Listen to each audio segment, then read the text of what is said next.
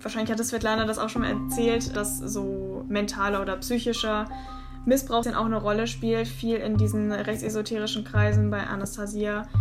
Ja, da habe ich auf jeden Fall auch Erfahrung mit. Und das ist eben auch einfach ein Grund, warum ich jetzt eben zu meiner Mutter gar keinen Kontakt mehr habe. Das ist Julia.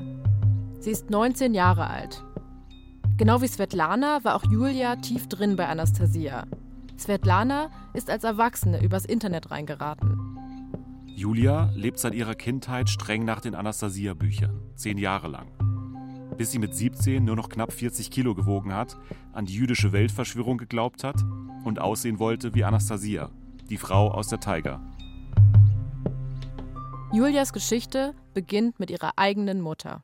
Also wenn man sie vor sich sieht, dann ist sie eigentlich halt ja, eine nette kleine Person so, keine Ahnung, die auch erstmal sehr zurückhaltend wirkt und so ein bisschen verloren wahrscheinlich auch durch ihre eigene Vergangenheit.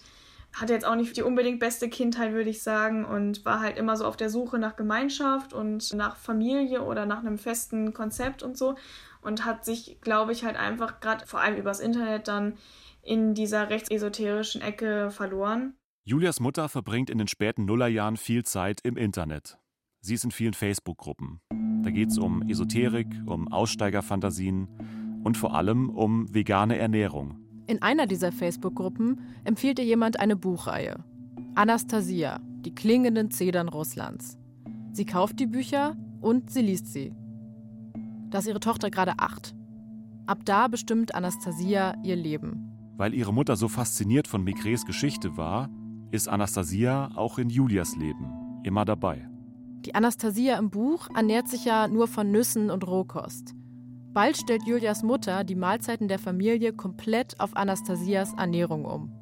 Julia wird zur Außenseiterin. Sie hat kaum Freundinnen. Sie geht nie in den Sportverein oder macht sonst Dinge, die für Kinder eigentlich normal sind. Das Einzige, was für die Familie wichtig war, waren Maigres Bücher.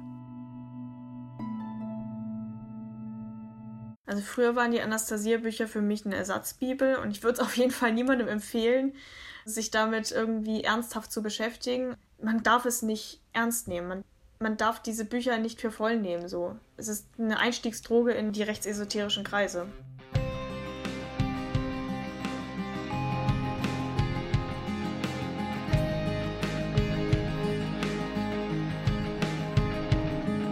Ich bin Emily Glaser. Und ich bin Dennis Müller. Und das ist Seelenfänger, der Anastasia-Kult. Folge 5 Mami-Armee. In dieser Folge geht es darum, wie Anastasia-Fans versuchen, ihre Ideologie so früh wie möglich an Kinder weiterzugeben. Das passiert an staatlich anerkannten Schulen, die von Anastasia-AnhängerInnen unterwandert werden. Es passiert durch illegale Schulgründungen von Querdenkern und Reichsbürgern. Und es passiert im eigenen Wohnzimmer so wie bei Julia. Um Julias Geschichte zu erzählen, müssen wir uns anschauen, was ihre Mutter an Anastasia so toll fand. Bei meiner Mutter ging es halt immer vor allem um diesen Natürlichkeitsaspekt so. Anastasia lebt im Wald und ernährt sich, würde ich sagen, größtenteils vegan. Und da war auch immer dieses hin zur Lichtnahrung quasi. Lichtnahrung, das ist ein esoterisches Prinzip, bei dem Leute einfach aufhören zu essen. Stattdessen wollen sie sich von Licht ernähren. Das ist nicht nur wissenschaftlich widerlegt, sondern auch richtig gefährlich. Da sind schon Leute dran gestorben. Es gibt ernsthaft Leute, die dann eben dahin wollen und das machen wollen. Und da war halt meine Mutter auch dabei. So, je weniger man isst, desto besser ist es, desto äh, näher ist man dem Göttlichen irgendwie. Als Teenager ist Julia von dem Mythos begeistert. Die Familie isst immer weniger, um diesen göttlichen Zustand irgendwann zu erreichen. Und sie lesen die klingenden Zedern Russlands am Küchentisch. In die Schule geht Julia nur, weil sie muss. In Deutschland gibt es ja Schulpflicht. Julia ist gut in der Schule, aber wirklich interessieren tun sie die Fächer nicht. Ich bin halt schon mit der Einstellung reingegangen, ja, das ist eher alles Gehirnwäsche, was ich hier von der Schule vorgesetzt bekomme. Deswegen haben mich so Sachen wie Geschichts- oder äh, Politikunterricht oder sowas nicht wirklich zu dem Zeitpunkt beeinflusst, weil ich eh immer dabei saß und mir dachte, das stimmt alles nicht.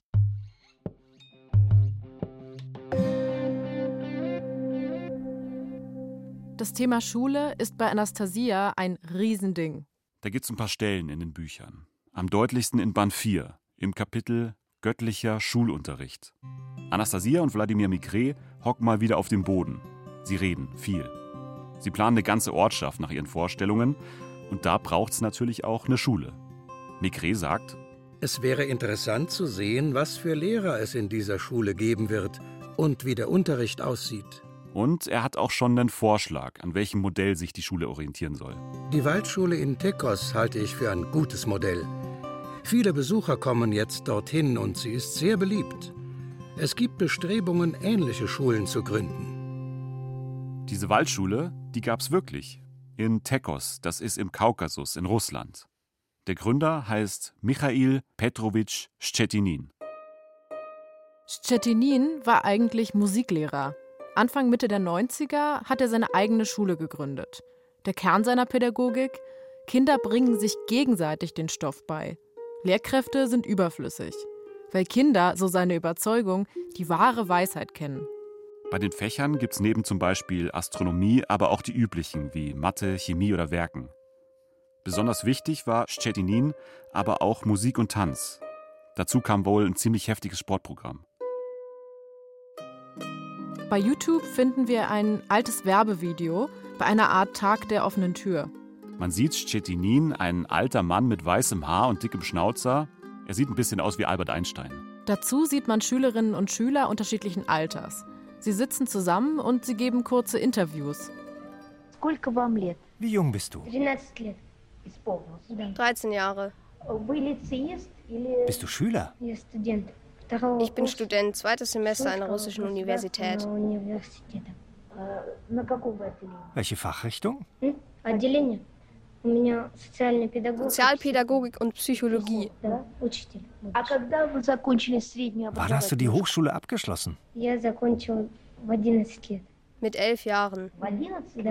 Wie lange hast du dafür hier auf dieser Schule gelernt?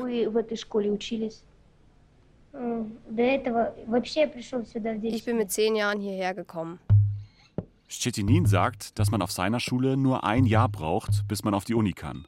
Zwischen 150 und 300 Kinder und Jugendliche sollen da pro Jahr zur Schule gegangen sein. Bis 2019. Kurz vor Stettinins Tod wurde die Schule geschlossen. Aus Brandschutzgründen. Außerdem waren die Lehrbücher nicht ausreichend und die Lehrkräfte waren laut Schulbehörde nicht entsprechend ausgebildet. Kein Wunder.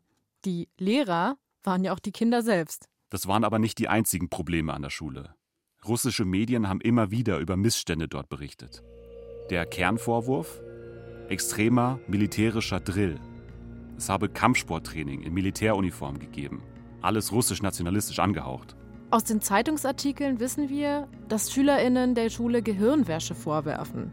Die extreme Disziplin verwandelt die Kinder in Roboterkinder. Das hat ein Whistleblower einer russischen Tageszeitung gesagt. Die Disziplin sei sogar so weit gegangen, dass es Körperstrafen gab, wenn die Kinder gegen die Regeln verstoßen hatten. Wladimir Maigret jedenfalls war Fan von der Tschitinin-Schule. Kein Wunder, die hat ja auch die Lehren aus seinen Büchern verbreitet. Das war ja diese ideale Schule und das war natürlich auch so eine Traumvorstellung, aber für uns nicht umsetzbar.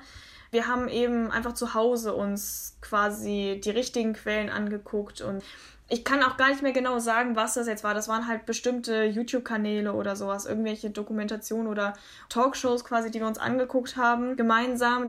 Jetzt kann ich rückblickend sagen, es waren Verschwörungstheorien, es waren antisemitische Sachen. Das kann ich heute natürlich genau einordnen, aber das konnte ich damals überhaupt nicht.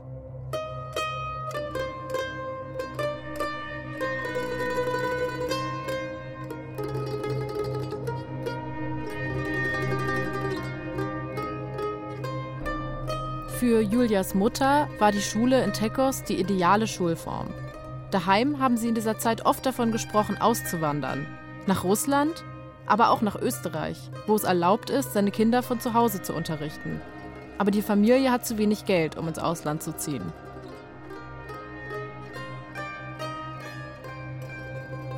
Deshalb geht Julia weiter auf ein deutsches Gymnasium. Sie lernt Geschichte, Mathe und Latein, alles nach dem Lehrplan. Aber jeden Tag, nach dem Unterricht, sagt ihr ihre Mutter dann, das ist alles Quatsch. Über die Schule meinte sie, dass wir quasi zu Marionetten des Systems großgezogen werden. In ein paar Jahren wird quasi die Gesellschaft zusammenbrechen und die Elite wird Menschen aussortieren und uns quasi zu Sklaven machen. Das, was im Zweiten Weltkrieg ist, auf gar keinen Fall hinterfragen, weil sonst bin ich ganz, ganz böse und ganz, ganz schlimm. Ich leugne nicht, dass das scheiße war damals. Aber vielleicht war es nicht so. Der Mann, der da mal eben die historischen Fakten des Zweiten Weltkriegs in Frage stellt, heißt Ricardo Leppe. Er spricht da auf seinem YouTube-Kanal. Ricardo Leppe ist der größte Influencer der sogenannten Freilerner-Szene. Vor allem während der Pandemie wurde die richtig groß. Freilerner sind Menschen, die die Schulpflicht abschaffen und ihre Kinder zu Hause unterrichten wollen. Und Ricardo Leppe ist der Freilerner in Deutschland. Und er ist auch Zauberer.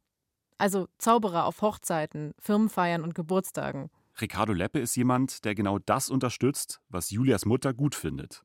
Eltern sollen Kindern das beibringen, was sie für richtig halten. Dabei sollen seine Lernvideos helfen. Videos, die den Eltern zeigen, wie sie ihre Kinder unterrichten.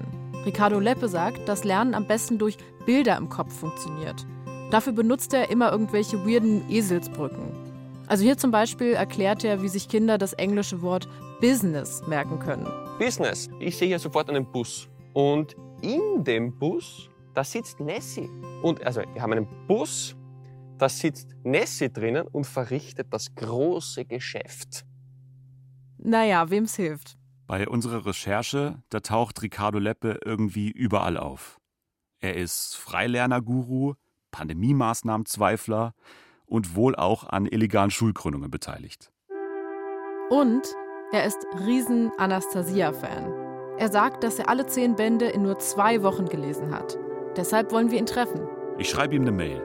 Sehr geehrter Herr Leppe, mein Name ist Dennis Müller. Ich arbeite als Journalist für den Bayerischen Rundfunk. Er antwortet: Lieber Dennis, wenn möglich bleiben wir beim Du, Smileyface. Damit werden auch vom Gehirn alle gesagten Informationen leichter aufgenommen. Ja, wenn du magst, sage ich dir einfach kurz was. Gerne. Ich Ja, ja. wollte schon immer mal verzaubert Okay. werden. Okay, also einmal, zweimal Holzwürfel. Sind die okay für dich? Die sind okay, das sind schwarze Würfel. Ja, ja. Frage an dich. Aus deinem Blickwinkel. Ist die Eins links oder rechts? Links. Dennis sitzt gerade mit Ricardo Leppe auf einer Parkbank in Rosenheim. In der Gegend hatte er gerade einen seiner Freilernervorträge gehalten. Und jetzt führt er dir einen Zaubertrick vor. Ja, und ich musste auch gar nicht danach fragen. Das hat er von ganz allein gemacht. Gut merken, dass sie links ist, ja, weil bei 3 und bei 6 müsste sie eigentlich rechts beim Sechser sein, was ein kompletter Blödsinn ist, weil ich ja gesagt habe, bei 3 und 6 ist sie links. Okay, ich bin verblüfft, weil die Eins hat sich jetzt tatsächlich umgedreht. Also die Eins ist auf einmal auf einer anderen Seite gewesen. Wie hat er denn auf dich gewirkt? Sehr sympathisch, ehrlich gesagt. Er ist braun gebrannt, er lacht viel und er hat vorne so eine graue Strähne im Haar und halt auch diesen österreichischen Schmäh. Und ich habe ihn dann gefragt, wie er sich selbst vorstellen würde. Also jetzt als Zauberer oder als Lehrer oder als Guru. Ich bin der Ricardo, komme aus Niederösterreich, bin 31, bin Berufszauberer und eben Lerntrainer und versuche eben neue Art von Bildungswege in die Welt zu bringen, weil ich eben auch selber erlebt habe, wie Lernen anders gehen kann. Dann haben wir darüber gesprochen, wie ein ideales Schulsystem für ihn aussieht. Also Lernen soll so aussehen, dass die Kinder sagen, hey, ich habe Bock drauf, ich habe richtig Spaß dran, ich habe dieses Glänzen, du kennst es ja selber, dieses Leuchten in diesen jungen Augen, das hätte ich gern noch auch bei pubertierenden Kindern und das geht auch bei pubertierenden Kindern, das habe ich schon lange gesehen. Das ist das eine und das andere ist, ich hätte gerne, dass jede Familie entscheiden kann, welchen Schultyp es wählt oder ob es überhaupt in die Schule geht. Also Abschaffung der Schulpflicht. Ja, die gibt es ja auch so nur in Deutschland, weil es ja dem Militär und der Religion unterstellt ist. Also hat die Schulpflicht was Militärisches, was Zwanghaftes, was nicht natürlich ist. Ja, definitiv. Ja. Du fragst ihn nach seiner Vision von Bildung und er sagt, dass deutsche Schulen dem Militär und der Religion unterstellt sind. Da habe ich auch zum ersten Mal gedacht, äh, hups. Und auch das mit dem Abschaffen der Schulpflicht. Um das voranzubringen, hat Leppe 2020 am Anfang der Pandemie einen Verein gegründet. Wissenschaft, Freiheit. Der wird später noch wichtig. Und im Internet macht er Werbung für Anastasia. Bei Insta und Telegram. Ich habe ihn auf die problematischen Stellen angesprochen. Das mit Antisemitismus, ja, sie spricht von den Juden anders und sie spricht auch, wie gesagt, von Kriegen ein bisschen anders und auch von Bush anders. Das sehe ich nicht so. Aber gegen Frauen habe ich nichts gefunden. Gibt ja gleich das zweite Kapitel, die Begegnung, als äh, der Ich-Erzähler Migré ihr begegnet. Und dann gibt es ja diese Stelle, wo er sie so an der Schulter berührt und sie sagt, lass das und so weiter. Keine Frauenfeindlichkeit. Wieso ist es frauenfeindlich, wenn die Frau sagt, ich will das nicht? Wie er das rechtfertigt. Ne? Er sagt ja, ich kann nicht anders, ich berühre sie jetzt, egal was sie sagt, und er macht weiter. Ja, das hat vielleicht damit zu tun, dass er ein geiler Bock ist. Aber das sehe ich nicht als frauenfeindlich. Hm. Und so war es dann irgendwie oft mit Ricardo Leppe. Er distanziert sich so kind of und dann irgendwie nicht mehr. Es gibt definitiv gefährliche Leute in dieser Szene, ja, von denen ich mich auch distanziere. Aber viele sind es auch nicht und viele sind oft nur Mamis, die einfach mit dem System gecrasht sind, mit einem Lehrer nicht konnten, die da in Streit gegangen sind, die einfach nur ihr Kind da beschützen wollen. Und ich würde die nicht alle über einen Kamm scheren. Auch das mit den Mammis kommt bei Leppe oft vor. Er meint damit besorgte Mütter, wie die von Julia. Mütter, die Angst haben, dass ihre Kinder von den staatlichen Schulen verpfuscht werden. Leppe sagt sogar, dass die verantwortlich sind für seinen Erfolg als Freilerner. Es gibt keine Werbung, die wir schalten oder so. Ich sage, ich habe eine mächtige Werbearmee, das ist die Mami-Armee. Ja? Ich habe zehntausende Mamis, denen es beim Lernen geholfen hat, die mit den Kindern einfach Spaß haben und die reden darüber. Und zwar in einer Geschwindigkeit, das ist schwer zu begreifen. Ja. Also, Leppe ist jemand, der macht schräge Lernvideos für Kinder. Aber problematisch sind die nicht.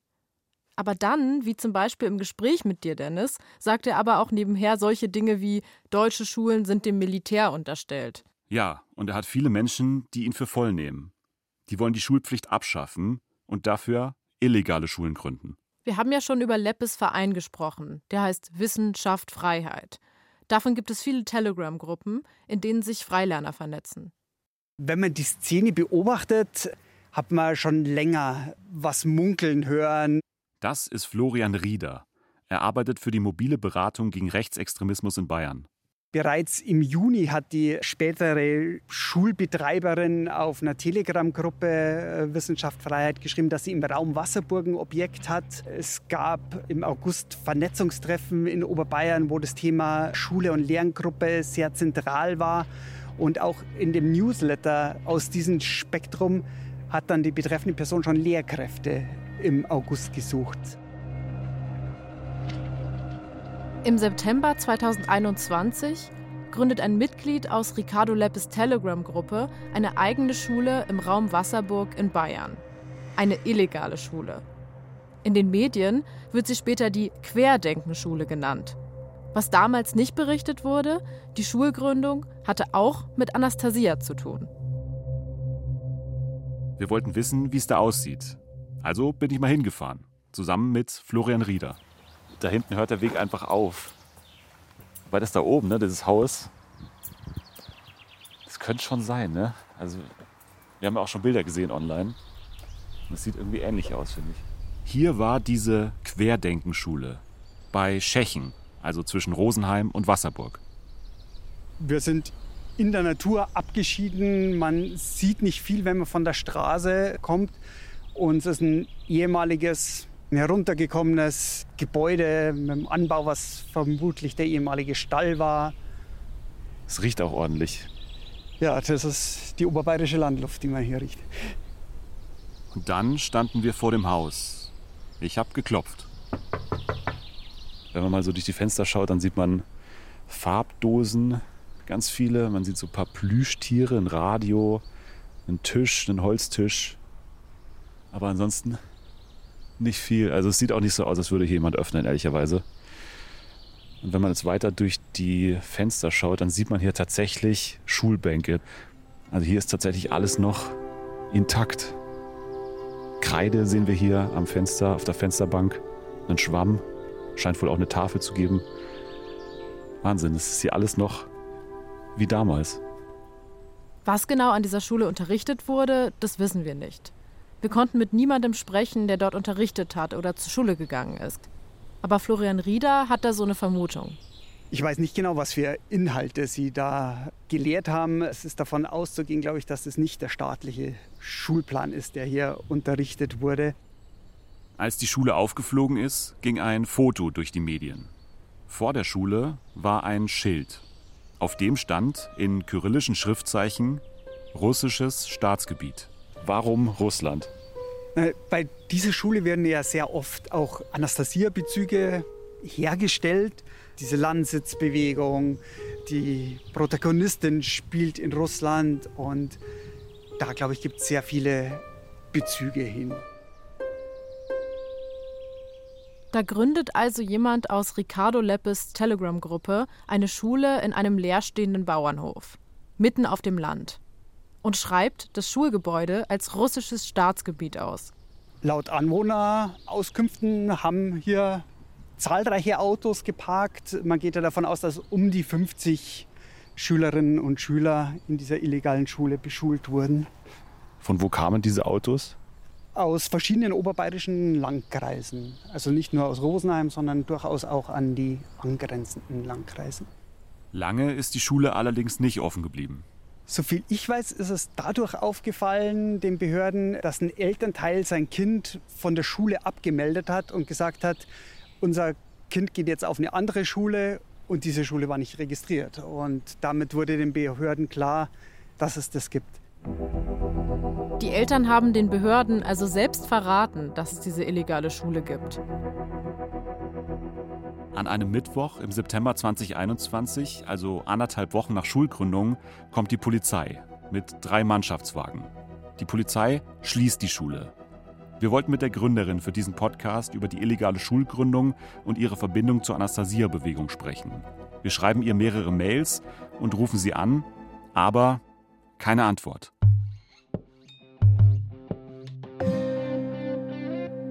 Nochmal zurück zu Ricardo Leppe. In seiner Telegram-Gruppe wurde ja für die illegale Schule in Tschechien geworben.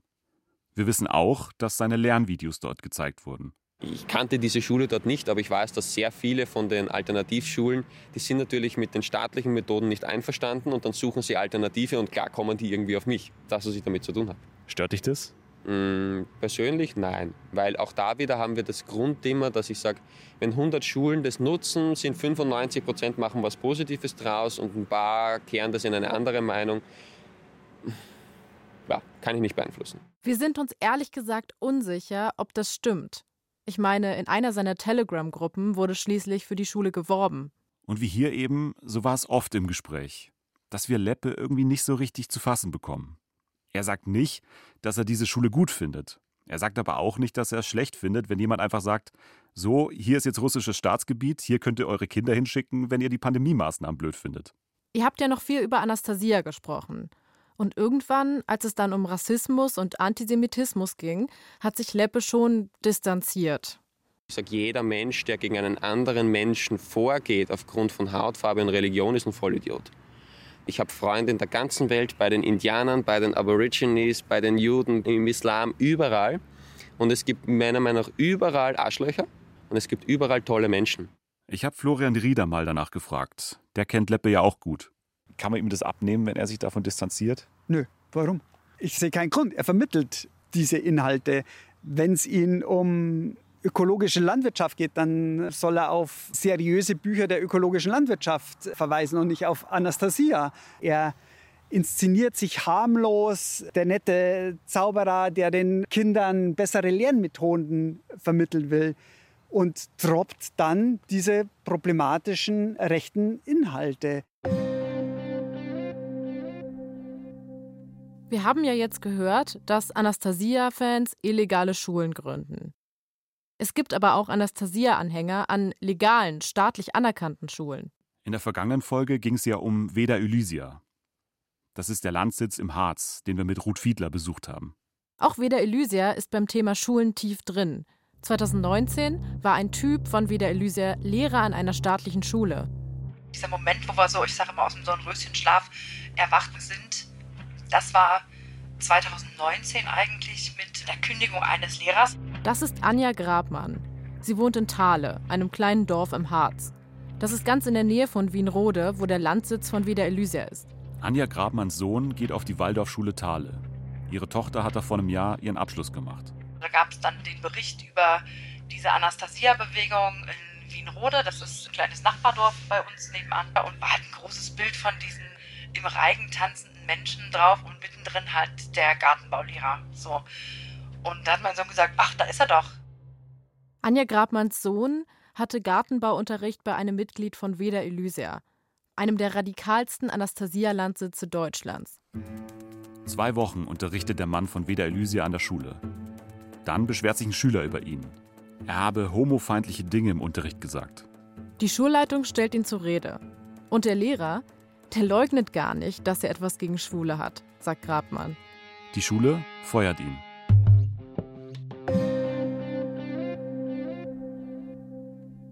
Schulen sind wichtig für Anastasia. Ob das jetzt zu Hause passiert, wie bei Julia, mit Lernvideos von Ricardo Leppe oder mit illegalen Schulgründungen wie im Raum Rosenheim. Und jetzt ist da auch noch ein Anastasia-Anhänger, der in einer legalen Schule arbeitet und seine homofeindlichen Ansichten vor Kindern ausbreitet. Ist er jetzt einfach da, weil er halt auch Geld verdienen muss für seinen Broterwerb? Oder steckt da mehr dahinter? Das hat uns auch lange beschäftigt. Also steckt da vielleicht ein System dahinter, sukzessive da Menschen hinziehen zu lassen oder in, in dieser Schule unterrichten zu lassen. Dagegen will Anja Grabmann sich wehren. Sie gründet einen Arbeitskreis an der Waldorfschule, der verhindern soll, dass sich weder Elysia und andere Rechtsextreme in die Schule einschleusen. Das gefällt nicht allen in Thale. Andere Eltern bedrohen Anja Grabmann, lästern über sie und ihren Arbeitskreis. Sie will was tun, aber nur, wenn ihre Kinder damit einverstanden sind. Also gefragt, ist das okay? Darf ich mich da aus dem Fenster lehnen und wie weit? Und also die haben eigentlich beide nicht gezögert und haben gesagt, mach, Mutter. Ja, also meine Tochter hat noch gesagt, sonst könnten wir wohl nicht in den Spiegel schauen. Zurück zu Julia. Aber vorher müssen wir kurz sagen, dass es in den nächsten Minuten um eine Essstörung und um seelische Form von Kindesmissbrauch geht. Julia leidet als Teenager unter dem Essensplan ihrer Mutter. Rohes Obst und Gemüse, Nüsse, keine verarbeiteten Produkte. Den Essensplan hat sie aus den Anastasia-Büchern. Ich weiß noch im Sportunterricht, ich war halt ein Jahr zuvor, war ich echt noch gut. Und ein Jahr später haben wir das gleiche nochmal gemacht und ich war wirklich, ich konnte gar nichts mehr. Also ich konnte nur noch schleichen. Ich hatte die Kraft nicht mehr in den Beinen, dass ich wirklich laufen konnte. Julia schottet sich in der Schule immer mehr ab. Ihre Mutter findet das gut. Sie sagt, dass Julia allen weltlichen Vergnügungen entsagen sollte. Bald ernährt sich die Familie rein frutarisch, also nur noch von Obst. Und dann später sind mir die Haare ganz doll ausgefallen und meine Zähne sind halt sehr schlecht geworden. Ich hatte irgendwann halt vorne in den Schneidezähnen hatte ich zwei große Löcher, die man halt auch gesehen hat. Meine Mutter war aber halt immer so, ja, nee, wir Ärzte, die wollen uns nichts Gutes und so. Ich hatte drei Jahre diese Löcher vorne, die halt immer größer geworden sind, die halt auch wirklich sichtbar waren. Und ich habe mich nicht mehr richtig getraut zu lächeln, weil ich eben dachte, ja, wenn man es halt wirklich gesehen hat und ich mich damit nicht wohlgefühlt habe. Aber ich habe halt selber geglaubt auch, ja, das ist alles Entgiftung. So, der Körper lässt die schlechten Zähne los und das äußert sich eben durch Karies und sowas. Und irgendwann ja, oder, oder die Haare fallen aus und der Körper lässt halt einfach die schlechten Haare los und es wachsen wieder gute und gesunde Haare nach. Mit 17 Jahren wiegt Julia nur noch 38 Kilo. Sie hat diese riesigen Löcher in den Schneidezähnen. Keine Freunde, ihr fallen büschelweise die Haare aus und dann, im Winter 2019, passiert was. Julias Stiefvater trennt sich von ihrer Mutter. Für Julia war nach den Anastasia-Büchern die Familie ein heiliges Konstrukt, sagt sie. Etwas, das nie aufhört. Aber dann zerbricht die Familie durch die Trennung. In dem Moment beginnt Julia zu zweifeln. Familie war mein Ein und Alles und das hat mir einfach diesen Halt genommen und ich habe halt dann viel hinterfragt und ich habe mir gedacht, was hat das eigentlich alles noch für einen Sinn?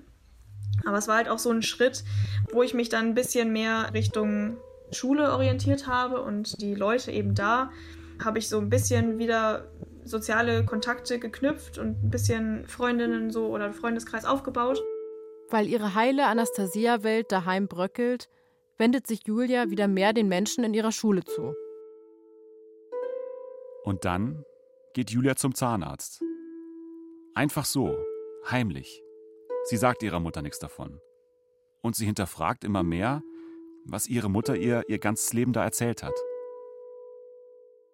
Ich habe mich dann halt so langsam dahin entwickelt, dass ich gesagt habe, nein, ich möchte mich nicht so isolieren und nicht so einschränken.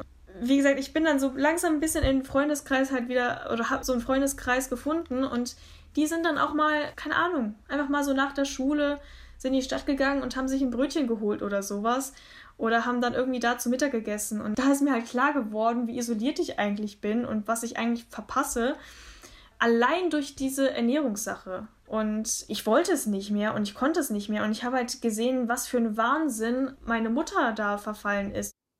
Ein Brötchen essen bedeutet für sie Freiheit.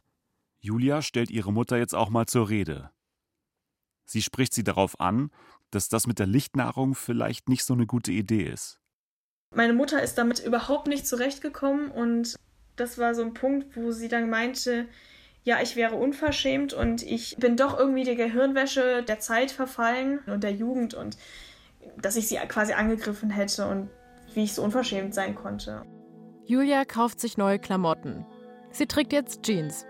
Nicht mehr altertümliche, konservative Röcke, die vorher ihre Mutter abgesegnet hat. Ich war in der Küche und meine Mutter ist halt zu mir gekommen und hat halt so zu mir gemeint, Julia, du siehst scheiße aus und guck mal, also wie kannst du dich eigentlich so anziehen und das geht gar nicht alles und ich bin eh viel zu dick für das alles und das war, das war so ein Moment da, ich war danach so fertig, also ich war wirklich total am Ende.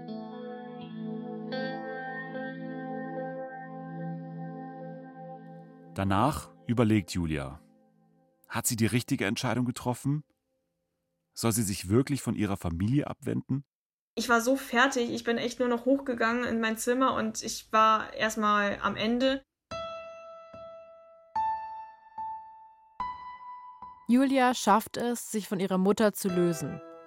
Sie zieht zu ihrem Vater und dann in eine andere Stadt. Zu ihrer Mutter hat sie keinen Kontakt mehr. Sie findet Freunde. Und dann beginnt sie ein Studium. Ich wollte schon immer gern Lehrerin werden, aber jetzt gerade ziehe ich halt nochmal mehr Kraft daraus, weil ich möchte auch einfach gern ein bisschen Veränderung ins Schulsystem reinbringen. Ja, für rechtsesoterische Kreise, dass man irgendwie sowas erkennt, weil das hat mir einfach rückblickend in der Schulzeit total gefehlt. Julia will Lehrerin werden. Auch weil sie es nicht fassen kann, dass es damals niemandem in der Schule aufgefallen ist, was mit ihr los war.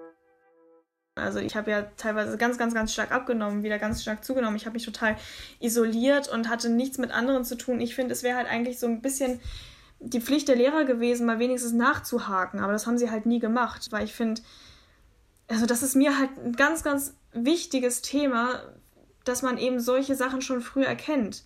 Und Kinder können nun mal nichts dafür. Und selbst wenn sie Mist von sich geben, die können nichts dafür weil sie es einfach von den Eltern gesagt bekommen. Und wenn von den Lehrern und Lehrerinnen irgendwie mehr gekommen wäre, wenn die mal mehr nachgefragt hätten oder so, weiß nicht, vielleicht wäre es anders gelaufen.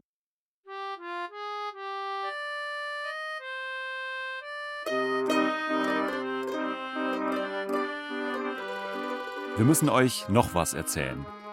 Wladimir Mikre wollte ja eine Online-Konferenz abhalten, auf der er dann unsere Fragen beantworten wollte. Wir hatten abgesagt und um ein richtiges Interview gebeten. Seitdem haben wir von ihm nichts mehr gehört. Aber jetzt ist ein Video online gegangen. Auf seinem YouTube-Kanal. Ein alter Mann mit Schnurrbart und traditionellem Gewand sitzt an einem Tisch. Wladimir Maigret. Und vor ihm liegt ein Stapel Zettel. Und darauf stehen unsere Fragen.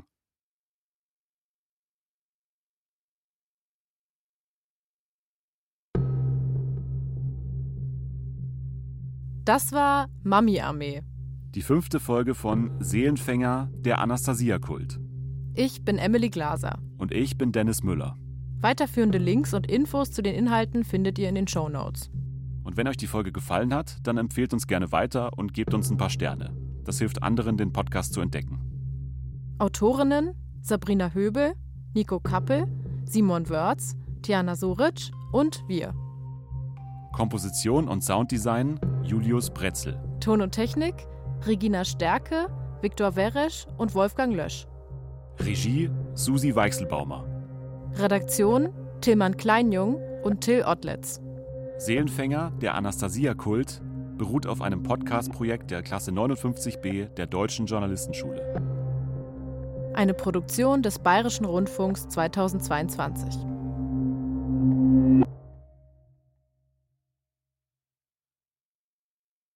Ein Hinweis noch. Wenn ihr oder ein euch nahestehender Mensch in einer religiösen Gemeinschaft unter psychischer Gewalt leidet oder aus einer Sekte aussteigen möchte, dann gibt es Hilfsangebote, die euch beraten und unterstützen. Auch völlig anonym. Wir haben euch die Namen und Kontaktmöglichkeiten von Hilfsorganisationen zusammengestellt. Ihr findet sie in den Shownotes zu diesem Podcast und auf unserer Website br.de-religion.